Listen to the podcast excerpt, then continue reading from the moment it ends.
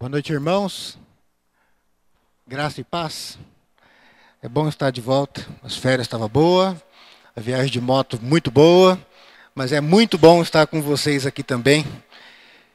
Abra nesse texto comigo, abre na sua Bíblia, Evangelho de Lucas, no capítulo 11.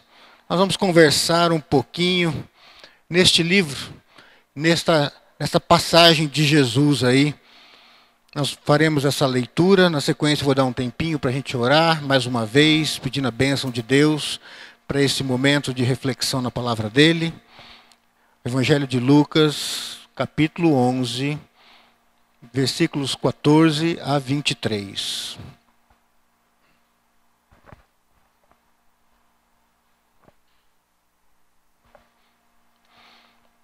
Lucas 11, 14 a 23. Acompanhe a leitura da palavra do Senhor.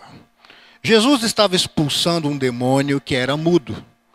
Quando o demônio saiu, o mudo falou e a multidão ficou admirada. Mas alguns deles disseram: É por Beuzebu, o príncipe dos demônios, que ele expulsa demônios. Outros o punham à prova, pedindo-lhe um sinal do céu. Jesus, conhecendo os seus pensamentos, disse-lhes: Todo reino dividido contra si mesmo será arruinado, e uma casa dividida contra si mesma cairá. Se Satanás está dividido contra si mesmo, como o seu reino pode subsistir? Digo isso porque vocês estão dizendo que expulso demônios por Beuzebu. Se eu expulso demônios por Beuzebu, por quem os expulsam os filhos de vocês? Por isso eles mesmos estarão como juízes sobre vocês. Mas se é pelo dedo de Deus que eu expulso demônios, então chegou a vocês o reino de Deus. Quando um homem forte, bem armado, guarda a sua casa, seus bens estão seguros. Mas quando alguém mais forte o ataca e vence, tira-lhe a armadura em que confiava e divide os despojos. Aquele que não está comigo é contra mim e aquele que comigo não ajunta, espalha. Feche os seus olhos, tenha um momento de oração. Queria que você se colocasse diante de Deus. Prepara o teu coração para ouvir a voz de Deus. Não só a voz do pastor, não só a lógica daquilo que eu preparei para vocês hoje, mas que o Espírito Santo dê vida a esta palavra, que é a palavra dele, a palavra de Deus, e traga vida à tua vida. Peça para Deus falar com você. Se você ainda Deus não falou em nada, nem nos louvores, nem na comunhão, nem no estar aqui nesse, nesse local onde o povo de Deus está reunido. Peça para Deus: Deus, eu não quero sair daqui sem ouvir a tua voz. Fala do seu jeito com Deus agora.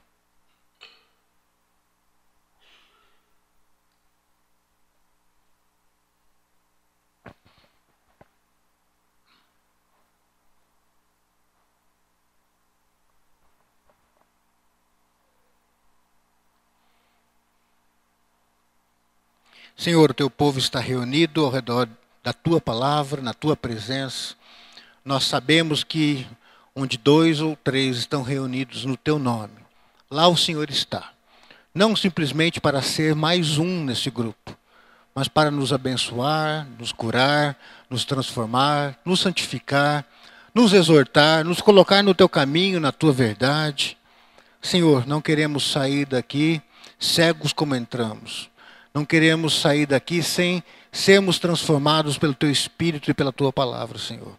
Abra os nossos corações, as nossas mentes, que a Tua palavra seja uma semente frutífera e que caia numa terra boa, na terra do nosso coração, preparada pelo Teu Espírito, e que saiamos daqui prontos para dar frutos para a Tua honra, para a Tua glória e para o Teu serviço.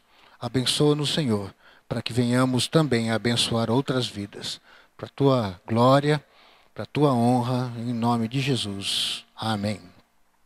Queridos, nesse texto então, de Lucas, no capítulo 11, que nós já lemos, eu queria conversar um pouquinho com vocês sobre esse tema, um problema sério.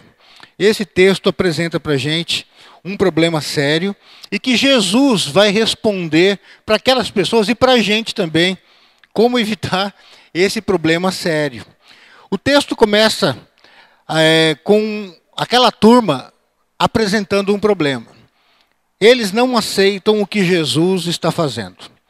As multidões estão seguindo Jesus e de repente chega este homem possesso por um demônio que o deixava mudo. E Jesus o liberta desse demônio, e esse homem passa a falar. Esse homem passa a agir com normalidade, falar como eu e você, como nós falamos, não é isso? E isso incomodou muito aquela turma, principalmente os religiosos. Jesus não cabia na caixinha deles. Jesus não cabia nos conceitos deles, de repente, de Messias, de Salvador. Jesus não encaixava nos modelos religiosos deles. Jesus não estava agindo da forma que eles gostariam que Jesus agisse. Poxa, se Jesus continuasse daquele jeito, cada vez mais aqueles religiosos perderiam autoridade e aquele homem, Jesus, receberia autoridade. Eles não estavam dispostos a fazer como João Batista. Quando falaram: olha, Jesus está ficando famoso, está se engrandecendo e o seu nome está desaparecendo. E aí João Batista falou assim: importa que ele cresça e que eu diminua. Esses outros aqui não, que não aceitavam isso. E aí eles passam a acusar Jesus dizendo que Jesus estava a serviço de Satanás. Que Jesus estava fazendo aquilo como uma obra de Beuzebu, de Satanás, do diabo, do chifrudo, do dragão, sei lá, põe o nome que você quiser, o inimigo das nossas almas. Né? E eles acusam Jesus disso. Por quê? Porque eles não aceitavam a forma que Jesus estava exercendo o ministério dele, a forma que Jesus agia como o Cristo, o Messias prometido por Deus. Aí então eles tiveram uma atitude. Eles demonizam Jesus e a forma dele agir. Não gosto disso, está agindo de uma forma que vai resultar em algo que a gente não, não deseja. Então esse homem é do diabo. Essas atitudes não vêm de Deus, essas atitudes são do diabo. E se vocês seguirem esse homem, a consequência é destruição, morte e etc. Eles fazem isso porque eles esperavam um resultado. Eles queriam enfraquecer o ministério de Jesus e queriam dividir aquela multidão. Cada vez mais as pessoas seguiam Jesus. E estava ficando perigoso. Daqui a pouco ele ia tirar a autoridade daqueles religiosos, dos fariseus, dos saduceus, etc. E as multidões seguiam aquele Jesus. então eles preparam isso e eles fazem isso. Alguns de uma forma consciente, estratégica, outros agiram por mero é, reflexo pecaminoso, se você não pode ter algo que alguém tem, você destrói o que aquela pessoa tem e aquela pessoa. Aí, já que você não consegue subir até onde ela está, você a derruba para que ela esteja aqui embaixo onde você está. Simplesmente é uma atitude humana, tá certo? E eles fazem isso com Jesus. E eles veem esse problema, não que fosse um problema. Jesus curou, libertou um homem de um demônio, mas para eles era um problema. Era um problema. Vamos lá. Vejam aí, essa frase, coloquei ela sozinha para vocês lerem com cuidado e para a gente pensar um pouquinho. Veja aí, temos o hábito pecaminoso, quer dizer, então não é aceitável isso diante de Deus. Temos o hábito pecaminoso de destruir pessoas e instituições que não agem, falam e ou priorizam aquilo que nos favorece diretamente ou que não estão de acordo com aquilo que julgamos ser a forma correta de chegar onde nós pessoalmente desejamos. Vamos trabalhar um pouquinho essa frase grande aí. Então, nós temos um hábito, nós seres humanos, homens, mulheres, jovens e até crianças, esse hábito de destruir pessoas e instituições que agem de uma forma que vai, aos nossos olhos, nos destruir, que vai tirar algo que a gente acha que é nosso, ou que não age de uma forma que a gente acha que é a correta para chegar onde a gente quer, ou para que nós alcancemos aquilo que nós desejamos ou ansiamos. Às vezes você até deseja uma coisa boa, mas aquela outra pessoa tomou um outro caminho para chegar naquilo, mas você não aprova esse caminho. E aí você então passa a destruir aquela pessoa. Teoricamente, aqueles religiosos, teoricamente eu digo, queriam o bem daquelas pessoas. Mas a forma que Jesus estava conduzindo, eles iam perder a sua autoridade, o foco não estaria mais na religião e nos homens, mas em Jesus, não mais em todo aquele aparato religioso, mas no Salvador em si, e isso não os agradava. Jesus estava conduzindo as coisas por um caminho que não agradava a eles. o que, que eles fazem? Demonizam, destroem. Esse é do diabo, esse é do mal, esse não presta. Se vocês estiverem com ele, vocês estão no caminho errado. É isso que eles fizeram, e é isso que nós temos a tendência de fazer quando a gente dá uma relaxadinha e o velho homem se manifesta dentro da gente, é isso que a gente faz. É isso que a gente faz com as pessoas. E é isso que eles fizeram, porque eles não são diferentes da gente. Mas esse texto tem uma grande lição. E essa grande lição é dada pelo próprio Senhor Jesus. Veja aí essa frase: Todo reino dividido contra si mesmo será arruinado, e uma casa dividida contra si mesma cairá. Então, nenhum reino que começa a guerrear com ele mesmo vai durar muito tempo. E qualquer casa que começar a guerrear dentro, né, a família ou etc., vai ser destruída uma hora ou outra, não vai durar muito tempo. Isso daí é interessante para a gente pensar nesse, nessa verdade. Uma casa dividida contra si mesma cairá. Em alguns aspectos. Primeiro aspecto que eu quero trabalhar com vocês é que esse princípio é válido também não só para a igreja, para o mundo espiritual, mas para a família. Para a família também. Uma casa dividida não prevalece. Um marido que já não se abre com a esposa, um filho que não fala com o pai, que não fala com a mãe, a esposa que não tem mais liberdade de falar com o marido e de repente nem quer mais essa liberdade. Isso é o caminho da destruição da casa. E o mundo de hoje favorece isso. O mundo de hoje favorece isso. A gente vê, às vezes, marido e mulher vivendo debaixo do mesmo telhado, mas não lutando pelas mesmas coisas com o mesmo propósito, com o mesmo objetivo. Não estou dizendo que marido e mulher têm que concordar em todos os pensamentos. Não é isso? Né? Então, a lua é corintiana, o perso é santista. Alguém não vai ter que mudar. Não, não tem que mudar. Se bem que o perso está vira e mexe, ele abre mão aí. Né, Persão? Mas assim, não tem que abrir mão disso. Mas tem que existir um objetivo maior. Tem que abrir... Acima disso daí, da gente pensar um gostar do azul, outro gostar do amarelo, Tá certo, a gente decidiu que a gente vai optar pelo verde de repente, ou agora é conveniente a gente seguir o azul, vamos fazer isso o bem da família. É a visão de grupo, é a visão onde a família, o todo, é maior do que simples indivíduos, fazer isso sem desvalorizar os indivíduos. Né? Então a gente tem que começar a compreender isso. Quando uma casa entra em guerra, quando os filhos não têm mais liberdade de falar com os pais, ou se relaciona com os pais, homem, né, pai, mãe, também, fundamentado no medo, acabou. É o começo da destruição da casa.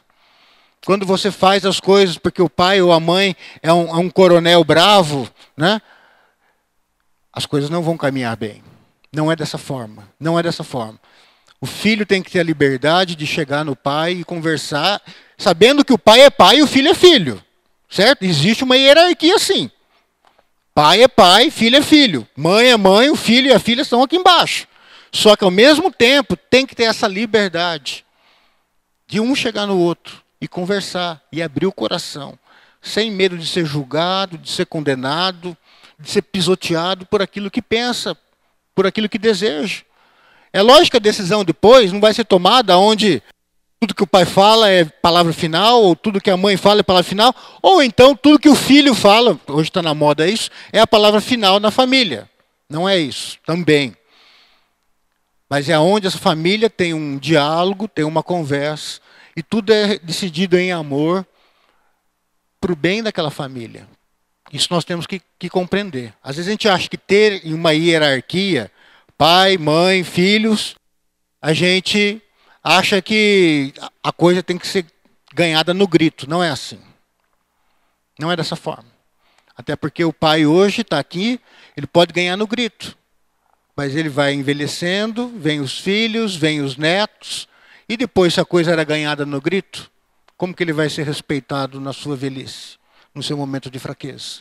Se não é fundamentado no amor, não é isso? Então, a gente vê famílias que são destruídas, onde o pai, de repente, encosta num filho e destrói a mãe. Ah, essa mulher não tem jeito, não sei o quê.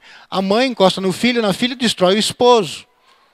O filho encosta no irmão, destrói os pais. A casa dividida contra si mesma cairá. ela não prevalece. É um princípio. Jesus ensina isso lá ali para o mundo espiritual, mas também serve não só para o mundo espiritual, mas para a tua casa e para a minha casa. E aí eu gostaria que você pensasse um pouco, que tipo de relacionamento tem sido, é, tem acontecido no teu lar? Marido, esposa, pais e filhos, irmãos uns com os outros. Se a gente não trabalhar isso, uma hora a casa cai. Verdade. E tem casa que parece estar em pé, mas já caiu há muito tempo, porque não cuidaram das divisões dentro da casa. Quando você reprime alguém de dar opinião, de falar, de manifestar aquilo que está sentindo, isso é opressão. E às vezes você acha que está tudo certinho, porque de repente os filhos estão fazendo tudo que o pai ou a mãe estão mandando, vamos dizer assim. Mas para dentro do no coração do filho, ele se sente oprimido, não tem liberdade, não se sente amado, não sente que tem um pai, mas que tem um coronel, não sente que tem uma mãe, mas tem uma sargentona dando ordem. Ou às vezes, não sei se é melhor ou pior, mas é tão ruim quanto talvez, quando o filho é o coronel, que ganha tudo no grito. Também não é dessa forma. Jesus, ele é o filho e ele submete à vontade do pai. Quando pergunto para Jesus, escuta, quando que é a tua volta? Eu falo, rapaz, isso daí ó, nem os anjos sabem, nem eu, mas só o pai sabe, que guardou para sabedoria exclusiva dele, só ele sabe. Nem anjo, nem eu. Então, se o teu pastor falar, olha, descobriu o dia que Jesus vem, fala, fala sério. Nem ele sabia, você vai saber, pastor? Está de brincadeira comigo? Não é isso? Então, Jesus honrava o pai, e isso não quer dizer que ele era menor do que o pai. Mas por quê? Porque cada um podia ser quem é, mostrar o desejo. Pai, me afasta desse momento da cruz agora. Mas seja feita a tua vontade. Se eu tiver que passar por isso, me dá força e eu vou fazer isso por você. Mas ele teve a liberdade de abrir o coração dele. Está doendo, vai ser difícil. Se der, me livra. Uma casa dividida contra si mesma cairá. Isso também vale para a igreja. Uma igreja dividida em si mesma também não prevalece. Esse princípio é verdadeiro para a igreja local. Mais uma vez eu digo, não estou querendo espiritualizar a igreja invisível. Não, gente. Igreja invisível, Deus vê. A gente vê a visível. Essa daqui, você é membro daqui, a tua igreja é a oitava igreja presbiteriana de Londrina. Com todas as coisas boas e com todas as coisas ruins. Tá certo? E você faz parte das coisas boas e você também, infelizmente, faz parte das coisas ruins. Assim como eu também colaboro para coisas boas e colaboro para coisas ruins nessa igreja, infelizmente. Porque a gente é humano. Mas, se a igreja está dividida, ela não prevalece. Ai, pastor, está acontecendo alguma coisa que não estou sabendo? Não está acontecendo nada, gente. Certo? Mas é para que não aconteça mesmo.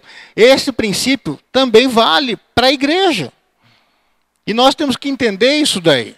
Saber que a igreja tem dificuldades, que as pessoas são diferentes. Se na tua casa é difícil de lidar com as diferenças das pessoas, imagina dentro de uma igreja. E eu não estou falando eu lidar como pastor. Eu sei como é difícil. Mas você lidar também. Porque tem irmãos que são diferentes de você. E às vezes você acha que por ser diferente, que ele é errado ou que ele é pior do que você. E não é necessariamente isso. De repente, ele só é diferente. O pensamento dele, ah, é muito tapado, pensa desse jeito, pensa não sei o quê. Não é, de repente a pessoa é só diferente. Deus olha do céu e não está falando esse é melhor ou esse é pior. Deus está falando assim, eles são diferentes. E eles devem conviver. Casa dividida, a igreja dividida, como eu disse da casa, às vezes é um filho que encosta no pai, o pai fala mal da esposa, é a mãe que encosta numa filha, fala mal do marido, e aí vai dividir. A igreja, às vezes, acontece isso também. Ah, pastor, mas tem que ter liberdade para criticar. Sim, toda liberdade. Mas a crítica, ela acontece visando restauração. Então, se eu encosto na Val e no Carlão, eu falo assim, ó, não foi legal o louvor do, do, do Samuca aí. Foi, foi legal, só um exemplo, tá? Não foi legal. Não, olha, não, ele tocou demais, ele fez muito barulho, ele gritou, ele deu cambalhota, eu não gosto disso. A gente conversou. Se isso não me leva a chegar nele e conversar com ele, foi fofoca e é destruição. Tá entendendo o que eu estou falando? Isso é fofoca, gente. Você viu o irmão? Toda vez que faz apelo, ele vai lá. Você foi lá conversar com o irmão para ele mudar aqui? Ele falou, irmão, todo dia você se arrepende, aceita Jesus, tem alguma coisa errada na sua vida? Né? Agora, se você toda vez que o cara vai na frente, você encosta em alguém e fala, isso é fofoca, isso é do diabo. Certo? Porque isso não traz restauração, isso não melhora em nada. Isso traz destruição. O fim disso é falar mal. Certo? Isso é mal dizer, isso é fofoca, isso não vem de Deus. Né? E nós somos tentados a isso. Porque, de repente, tem um ministério de adolescentes, daqui a pouco eles vão ter a reunião deles. Um acha que tem que ir para um lado, outro acha que tem que ir para o outro, outro acha que tem que ir para o outro. E eles vão decidir no grupo como fazer, sei lá o que eles vão discutir nessa reunião, mas vão discutir alguma coisa. E vão decidir. Quando eles decidirem, não quer dizer que todos acham que essa é a melhor decisão. Outros podem pensar diferente. Mas eles vão orar, tomar uma decisão diante do Senhor falar: Senhor, abençoa. E se essa não for a tua vontade, abre os nossos olhos para que a gente veja que essa não é a tua vontade. Aí eles podem sair de lá, tomaram a decisão, aí de repente agir. Agir, ela não vai encostar em outra, no pai e na mãe dela, e vai começar assim: ah, pai, você viu o que aconteceu? Ah, não, não acredito que a Liana decidiu isso. Não acredito que o Samuel falou aquele que tomaram esse rumo. Ah, não, eu não vou mais. Eu que não sou o quê. Eu não aceito. Ah, nessa igreja nada dá certo. Calma, isso é divisão. Outra coisa é chegar e falar, pai, mãe, é o seguinte, decidiram isso, foi a maioria, mas eu ainda acho que está errado. Qual a opinião de vocês? Ah, conversa, conversa. Se precisar, vai lá conversar com o pastor, viu, Gi? Conversa com o pastor, né? E a gente vai conversar e de repente a gente vai e conversa e toma uma decisão e muda aquilo. Agora, se ela ficar só no, na reclamação, não é de Deus, é divisão. Um fala aqui, um fala do Ministério da Infância, o outro fala do Ministério das Mulheres, o outro fala do Conselho, o outro fala da pregação do pastor X, Y, Z, o outro fala disso, o outro fala daquilo. Isso não é de Deus. Agora, se vocês falarem assim, olha, a aula do Nutri não está legal. Está demorando muito, está sendo muito curto, muito conteúdo, pouco conteúdo, está sendo bíblica demais, não está sendo nada bíblica, sei lá. Falou, tem toda a liberdade de falar, mas tá bom. Conversamos aqui, né? Eu, a Paulinho e o Oswaldo. Decidimos que o Nutri está ruim por causa disso. Vamos levar isso para conselho então? Para tentar mudar? Aí é de Deus. Agora, se eu encosto, falo. Encosto, falo de novo. Outro dia a Paula já vem e fala a mesma coisa. Daí o Oswaldo chega e fala. Daí o Carlos já chega e fala comigo. E ninguém toma atitude nenhuma. É só falação. Isso não vem de Deus. Isso é divisão. Isso traz destruição, assim como dentro das nossas casas. Então nós precisamos tomar esse cuidado. Uma casa dividida contra si mesma cairá. Uma igreja dividida contra si mesma cairá. Não vai prosperar, não vai para frente. E muitas vezes nós, e a gente nem faz isso, às vezes, intencionalmente, mas nós, com os nossos comentários e críticas vazias, nós nos instru tornamos instrumentos de destruição para a igreja. Ah, pastor, mas você tem muito problema mesmo. Faz a crítica visando construir. Nem que tem que destruir primeiro para depois reedificar, mas visando reedificação para melhor. Né? Então, aquela crítica que é só o fim é criticar, não adianta. Jesus muitas vezes destruía a religião daquela época, destruía muitas coisas, mas com o fim de trazer algo novo e melhor. Uma proposta nova, uma situação nova. Estão entendendo? Então, como igreja também, nós temos que tomar esse cuidado, porque senão nós nos tornamos instrumentos de destruição sem perceber, com a nossa linguinha de fogo. Não fogo do espírito, fogo do inferno mesmo, né? Falando, fala do irmão, fala da irmã, da roupa de um, não sei do que do outro, do jeito que um fala, do jeito que o outro toca, do jeito que o outro dá cambalhota, sei lá. Né? E, então a gente precisa tomar esse cuidado. A casa dividida não prevalece. Então cuidado, porque da mesma língua de Pedro, que falou que Jesus é o Cristo, aquela mesma língua, aquela mesma boca, Jesus repreendeu e falou para Satanás ficar quieto.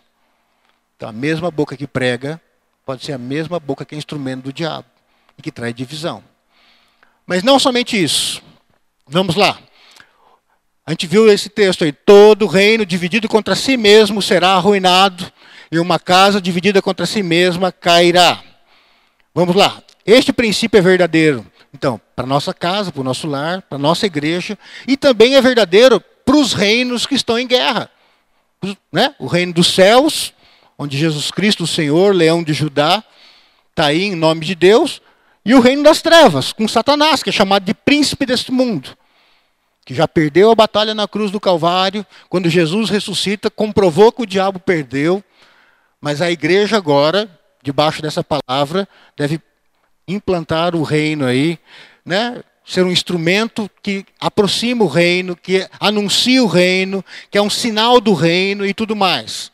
Então, este é um princípio verdadeiro para os dois reinos que estão em guerra também.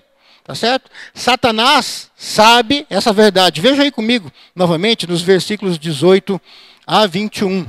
Jesus, então, é acusado de ser instrumento de Satanás, como se Jesus tivesse curado, expulsado o demônio em nome de Satanás, não em nome de Deus. Aí Jesus fala: se Satanás está dividido contra si mesmo, como o seu reino pode subsistir? Ele está falando, gente, vocês acham que o capeta é burro? Ele quer vencer Deus. É, tadinho, né? é, mas como se ele pudesse. Ele quer vencer Deus. Se ele não consegue nem botar ordem na casa dele. Ele vai brigar dentro da casa dele. Ele já ia desistir logo. Ele coloca a ordem na casa dele, sim. Não vai ter divisão no império das trevas. E lá o negócio ele faz acontecer, não é por amor, não. Lá ele faz o negócio acontecer no dita, né, ditador mesmo. O demônio que pisar na bola está ralado na mão do capitão. Certo? O negócio lá o diabo pisa na goela dos do demôniozinhos ali, se não cumprir as ordens dele. Ele é um coronel daqueles ditador mesmo. Né? Nazismo, fascismo é brincadeira para o capeta. Certo? Mas ele não aceita divisão. Ordem dada, né? missão dada, missão cumprida. É assim. Senão o demônio já era. Certo? Então, o diabo sabe disso. Jesus fala assim, olha, se Satanás está dividido contra si mesmo, como que o reino dele está aí até agora, gente? Já era para ter sido autodestruído, não precisa nem ter vindo eu para morrer numa cruz. Mas está aí, o diabo está aí, ele sabe disso. Digo isso porque vocês estão dizendo que expulso demônios por Beuzebu. Veja aí no versículo 20 agora. Mas se é pelo dedo de Deus que expulso demônios, então chegou a vocês o reino dos céus, o reino de Deus. Satanás sabe, Jesus sabe. A gente que marca bobeira às vezes. Jesus já veio e destronou Satanás. Versículo 22. Mas quando alguém mais forte o ataca e o vence, tira-lhe a armadura em que confiava e divide os despojos. Jesus fala: olha, tem um homem forte que manda no seu reino, no seu império, e aqui está falando do capeta mesmo, Satanás, que cuida de, de tudo com poder, com autoridade, com um domínio opressor, tipo o Lord Vader lá do Guerra nas Estrelas, né? O capeta vem e já começa. Tan, tan, tan, tan, tan, tan. Não é isso, Dudu? Tocar a música que ele manda na coisa. Ele era o poderoso. Aquele poder que olha pro outro e faz assim, ó, começa a moer o pescoço do cara lá atrás. Quem viu o filme sabe o que eu estou falando. É o capeta, certo? Mas ele mandou e ele foi soberano, príncipe da terra, enquanto não chegou alguém mais forte que ele. E aí chegou então Jesus. Né? Se fosse falar na linguagem do, do, do Guerra nas Estrelas, Star Wars, chegou um Jedi incomparável. Chegou Jesus. O capeta era o poderoso, Satanás mandava no pedaço, falou assim, então agora acabou a coisa. O capeta fez posição de guerra, deu um tapão na cara, para de bobeira, rapaz. Né? Aqui para brincar com você, não. Né? Não tem nem brincadeira. Ele pegou a espada de laser dele, Jesus pegou, para com essa bobeira, com esse brinquedo, moleque. Ajoelha aí agora que eu sou Senhor o mais forte veio e amarrou o diabo. O diabo está amarrado. Quem já expulsou o demônio aqui sabe o que eu estou dizendo. O pastor Manfred não está aí agora, não está muito legal de saúde, ele é Cristo, mas ele também já trabalhou com libertação várias vezes. A gente vai trabalhar com libertação, você não tem que provar para o diabo que Jesus venceu na cruz, que Jesus ressuscitou, que tem que amarrar o, diabo. Ah, tem que amarrar o diabo. Gente, é só lembrar ele que ele está amarrado, que Jesus venceu. Acabou. O diabo começa lá a falar bobeira, virar o zoinho, mudar a voz, e tentar te dar murro e te bater. Faz, senta aí em nome de Jesus. É, cala a boca, em nome de Jesus, senta aí. Eu te ordeno, no nome daquele que morreu e ressuscitou. Na hora. Daí começa a querer dar show, tipo dar em algumas igrejas aí, né? Me dá o microfone que eu quero falar. Não tem que falar nada, fica quietinho aí. Você não tem que dar show aqui não. Por quê? Tinha um valente, que era o diabo, que achava que mandava no pedaço, o príncipe deste mundo. Mas chegou o príncipe dos príncipes. Venceu uma, o inimigo, o amarrou. E agora ele olha para a gente e fala assim: agora vocês vão e saqueiam o inferno. Mas o diabo, o diabo já cuidei. Qual é o problema de vocês? Entrem no inferno e saqueiem o inferno. Salvem pessoas nesse inferno. Ai, mas o diabo tocar na minha vida. Rapaz, você está com medo do diabo. O cachorro é bravo, mas está acorrentado. Eu prendi o diabo. Ah, mas ele ainda pode morder. Ele, é, vai, você vai brincar com o cachorro na corrente. Até onde a corrente vai, ele chega, viu, gente? Né? Brincar com pecado, essas coisas. Você vai chegar perto do diabo, né, do cachorro bravo. Se chegar no limite da corrente, ele te morde. Mas que ele está amarrado, ele está. O menor crente, quando ele depende de Deus ele está em oração, ele é mais poderoso do que qualquer demônio. Não por causa do crente em si, mas por causa do nome de quem ele leva. É no nome de Jesus. Não é no nome do reverendo Alessandro, no nome da Igreja Presbiteriana do Brasil. Gente, isso aí não tem poder nenhum. Mas é no nome de Jesus Cristo. Daquele que amarrou o valente. Então, Jesus é esse, queridos. Ele já amarrou o diabo. A igreja cumpre a sua missão como agora? Como que a igreja vai entrar no inferno? Às vezes a gente quer colocar uma, um muro alto em volta da igreja, não é isso? Para o diabo não entrar. Deus, é, pastor, né, os crentes falando comigo, né? Pastor, segura meus filhos aqui, não deixa eles ir para o mundo, não. Olha essas orgias, essas drogas. Vamos botar um muro alto, cantar sua música evangélica aqui dentro, fazer um louvorzão para os nossos filhos não saírem. Queridos, está errado. Está errado. Os nossos filhos vêm aqui para aprender a palavra, para orar, para se aproximar de Deus, mas não para ficar preso na igreja sete dias por semana. É para sair do castelo forte, invadir o inferno e alcançar outros lá. Porque Jesus já amarrou o maligno. Mas como que a igreja agora, os nossos filhos e nós, invadimos o inferno? A partir da comunhão que nós temos em Cristo Jesus. Veja aí comigo o versículo 23. Olha aí, que é uma advertência de Jesus. Está vendo ali? Ó, se você não trouxe Bíblia, está ali para você ler. Aquele que não está comigo o que, que Jesus fala? É contra mim. Então não tem em cima do muro, tá? Ah, eu não sou de Jesus, mas também não vou para o inferno, mas também não sou do diabo. Ele fala, não. Quem não está comigo é contra mim. E quem está comigo faz o quê? Ajunta. Quem não está comigo faz o quê? Espalha. Estão entendendo a importância de andar junto com a igreja? Então, isso, esse junto começa na nossa casa. Pai, mãe, filhos caminhando junto. Isso a gente tem que trabalhar. A gente está perdendo isso, gente. O mundo está conseguindo destruir as nossas casas. Nós temos que recuperar isso. Depois nós temos que trabalhar isso dentro da igreja também. Está certo? Porque nós temos que nos aproximar, nos ajuntar e invadir como igreja, saquear o inferno. A partir da nossa comunhão apesar das nossas diferenças, apesar das nossas lutas, apesar do ministério X, Y, Z não estar perfeito, apesar de não ter a cara que você gostaria. Imagina, agora, cadê o Dilson? Está lá fora? Está tá lá fora. Então, eu vou pegar o Maurício. Maurício, imagina agora, Maurício, se toda vez que um diácono não concordar com alguma coisa que foi decidida, sair da junta diaconal.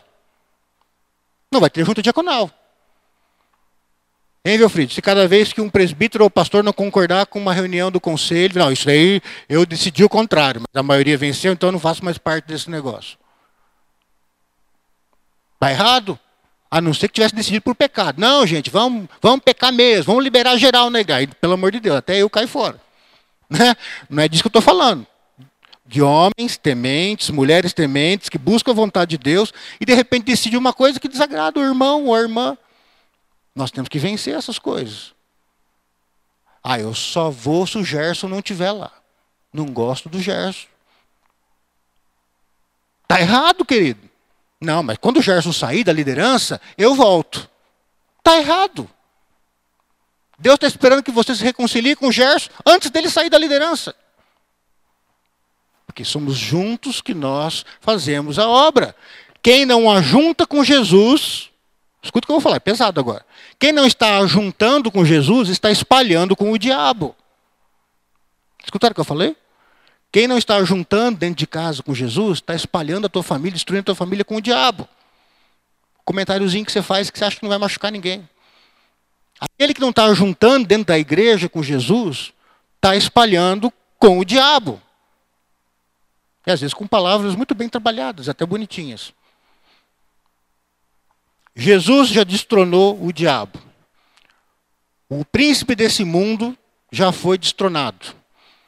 Tem um novo rei na tua casa. Se você é crente, o diabo não tem autoridade na tua casa mais. Ele só vai fazer aquilo que você der liberdade para ele. Ah, mas eu rejeito em nome de Jesus. Querido, para dessa bobeira. Não é assim que funciona. Você dá liberdade para ele quando você briga com teu esposo e não se reconcilia. Você dá liberdade para o diabo quando o relacionamento entre pais e filhos não está legal. Você dá liberdade para o diabo quando está vivendo em pecado, escondendo uns dos outros dentro de casa. Você está abrindo e fala, vem diabo, vem, vem, estica a corrente aí, entra na minha casa. Mas Jesus já amarrou o diabo para ele não tocar na tua família. Ele já fez isso. Agora, se você quer soltar o diabo lá dentro, é outra coisa. Mas você não precisa se preocupar mais com isso. Porque Jesus fez. Ande com Jesus. Ajunte com Jesus. E o diabo não vai ter poder para afastar o que Jesus ajuntar na tua casa. Na sua igreja também. Jesus já veio e destronou o diabo. Ah, pastor, mas não parece. Porque olha quanta coisa ruim que tem na oitava igreja presbiteriana de Londrina. Você sai um pouquinho e vai ver as outras para ver se é diferente. Às vezes muda um pouquinho aqui, um pouquinho ali, mas na essência é a mesma coisa. Porque onde tem gente tem problema. Certo? É, uma vez, muitos anos atrás, eu já citei isso aqui, muitos anos atrás também, no Jô Soares, eu nem lembro quem é o cara que falou isso. Mas ele citou uma frase para o Jô Soares e eu guardei. Falei assim, como são admiráveis as pessoas que nós não conhecemos bem. Basta você conhecer bem que você vai parar de admirar. Você vai ver pecado, você vai ver falhas, você vai ver um monte de coisa. Certo? E na igreja é a mesma coisa. Ah, mas não consigo ficar perto do irmão. É, mas de repente você tem que se aproximar desse irmão, dessa irmã. Sabe por quê? Porque de repente ele também não te suporta. e aí vocês dois vão trabalhar isso. E aí esse ajuntar de vocês, de acordo com o sopro do Espírito Santo, Deus vai agir. Mas enquanto a gente rejeita o outro, rejeita o ministério A, B, C, por causa do irmão, por causa da irmã, por causa não sei disso, por causa daquilo, é o diabo prevalecendo na sua vida e o pior, através da sua vida. Cuidado com isso. Mas Jesus já te deu a vitória, já nos deu a vitória. Ah, mas essa igreja tem muito problema. A igreja evangélica tem muito problema. Eu sei. Eu não sei se tem um púlpito mais é, crítico em Londrina do que o da oitava igreja em relação às igrejas. Acho que você até desanima de vez em quando, tanto que eu critico. Mas, queridos, apesar de todos os problemas que a igreja evangélica tem no Brasil, vou dizer uma coisa para vocês. Tanta gente destruindo, gente que não quer mais ir para a igreja por causa disso e tudo mais. Jesus morreu por essa igreja. Sabia disso? Jesus morreu por essa igreja pela igreja evangélica. Jesus morreu pela oitava igreja presbiteriana de Londrina. Temos feridas? Temos. Temos problemas? Temos. Mas Ele quer curar cada um desses problemas.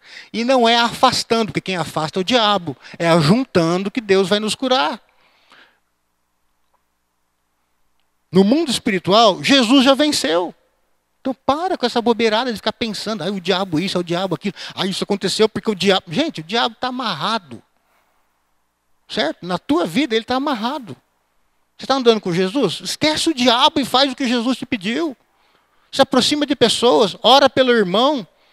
Pare de se preocupar com o seu dinheiro um pouco e se preocupa com o outro que está desempregado, com a família que está em crise, outro que está adoentado. Vai visitar, gasta um tempo. Investe na tua família, sai com teus filhos. Se Jesus já destronou o diabo, o que cabe a nós agora? Nós temos que servir a Deus a partir da nossa comunhão, uns com os outros. Ah, mas eu não gosto. Aquele fulano é tudo riquinho. Ah, não, aquele outro não. Aquele cara, português dele é tudo torto. Tá. Não interessa. O dinheiro, a roupa, o carro, o jeito que fala. Se não tem carro, se anda de chinelo, se anda de sapato. Não interessa. A gente é a igreja. A gente tem que estar junto. Eu sei que vai ter pessoas que você se identifica mais. Mas isso não quer dizer que você vai se afastar das outras, nem afastar ninguém de você. O que nós temos que fazer? Vencer as diferenças. Amar, perdoar e servir ao Senhor, devia ter grifado aquela palavra, juntos. Certo?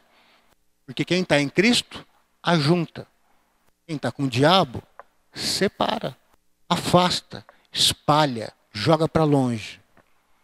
Ah, pastor, eu não estou com o diabo, em nome de Jesus. Tá, não assusta, não. Mas eu vou dizer uma coisa para você: se você está afastando pessoas, o diabo está te usando. Certo? Porque Jesus aproxima através do amor, do perdão, da vontade de estar junto, trabalhar junto, vencer as diferenças. Gente, as nossas diferenças são importantes, porque eu te completo naquilo que você não tem e você me completa naquilo que eu não tenho. Botar um monte de gente junto, num primeiro instante vai ser legal, depois vira um inferno. Precisamos cuidar para não sermos nós aqueles que espalham e lutam contra o Senhor. Se eu não cuidar, eu vou espalhar. Se você não cuidar, você vai espalhar. Porque você vai encostar em alguém e falar assim, ó, oh, tá vendo, Rony? Não tem jeito, não tem jeito. Esse daí não tem jeito. Você chega e fala, encosta na Jacira e fala, encosta no Pércio fala, encosta, sei lá, na Vilma Leila, fala do Rony, daí pronto. O Rony vai ficando isoladinho, né? Daqui a pouco nem o André mais quer ficar perto. Né? Sabe? Cuidado.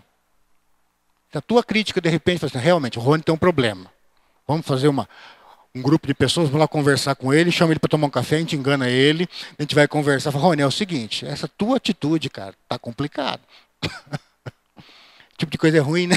Mas às vezes tem que ser alguma coisa assim. Ou então não vai conversar com a pessoa, você vai orar pela pessoa. Ou então fala, Senhor, ou você muda a pessoa, ou você muda o meu coração para eu aprender a amar a pessoa como ela é. Mas algo tem que ser feito. Porque espalhar não é de Deus, a juntar é de Deus.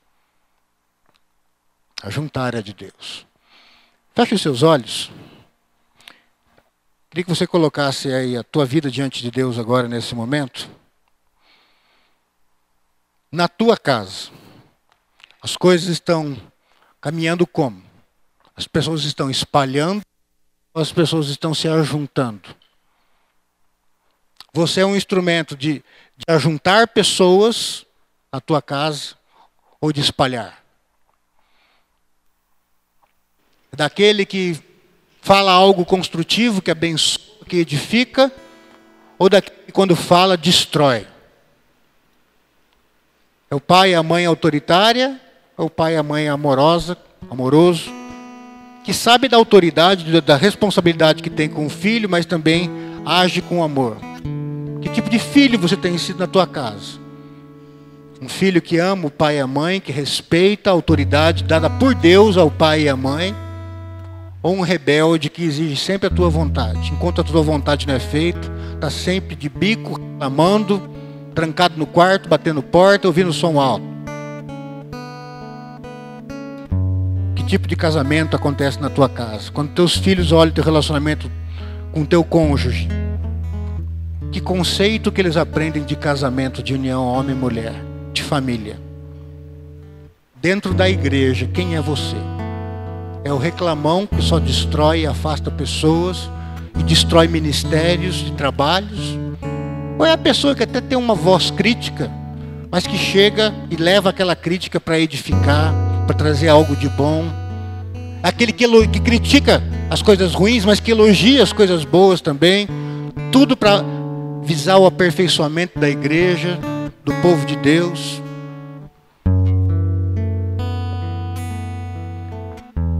Vamos ficar em pé, queridos? Vamos dar as nossas mãos, nós vamos cantar esse cântico novamente. Na sequência, eu quero orar com você. Vamos fechar aqui o meio, dar as nossas mãos uns com os outros.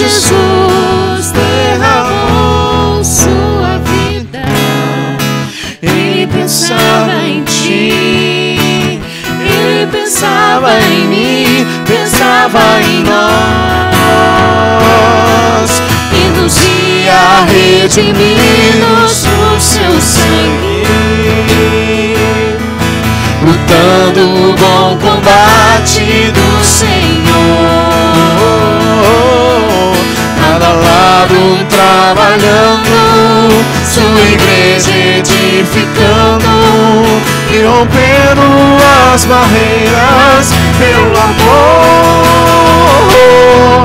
E na força do Espírito Santo, nós proclamamos aqui que pagaremos o preço de sermos um só coração no Senhor.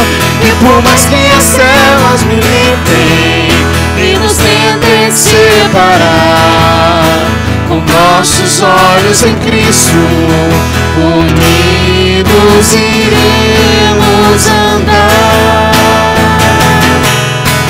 na força do Espírito Santo, nós proclamamos aqui que pagaremos o preço e sermos um só coração do Senhor. E por mais que as céus militem e nos tentem separar, nossos olhos em Cristo, unidos iremos andar, unidos iremos andar, unidos iremos andar. Não volte para o seu lugar ainda. E a Paulinha do Deus? Está por aí, Paulinha? Vem cá, Paulinha. Vem cá. Pode chorar, não tem problema. Paulinha vai orar para que Deus Deus colocou isso no meu coração, né? Pode chorar, Paulinha. Se isso te ajuda, se precisar, eu também, não tem problema. Pedir para Deus dar essa bênção da comunhão para as nossas casas, para a nossa igreja, e que movidos por essa comunhão do Espírito, seja uma igreja e famílias que, que abençoam, que transformam. Vamos orar com a Paulinha. Vamos orar então. Deus, obrigada por este momento, por tudo que o Senhor fez até aqui por nós. Obrigada por esta igreja, por cada um que está aqui. Que o Senhor nos ajude a continuarmos na, na caminhada, olhando para a cruz, não para os lados, não para o outro, mas ajudando o outro. Fique conosco, nos ajude a ver o que precisamos fazer. Não nos deixe ficar de braços cruzados, nem um dia das nossas vidas, ó Deus. Nos ajude a melhorar, nem que seja um fio de cabelo a cada dia, Deus. Mas nos ajude, nos dê força para olharmos para o outro, vermos a tua face. Nos ajuda, Deus, porque sozinho não podemos. Que o Senhor nos abençoe e que não esquecemos desta palavra que foi pregada hoje, nem um dia de nossas vidas. Fique conosco, fique com esta igreja, com cada um presente aqui. Nos ajude, em nome de Jesus. Amém. Receba a bênção, que a graça do Senhor Jesus, o amor de Deus o Pai, o consolo e a comunhão do Santo Espírito esteja sobre as nossas vidas e todo o povo de Deus, hoje e sempre. Amém.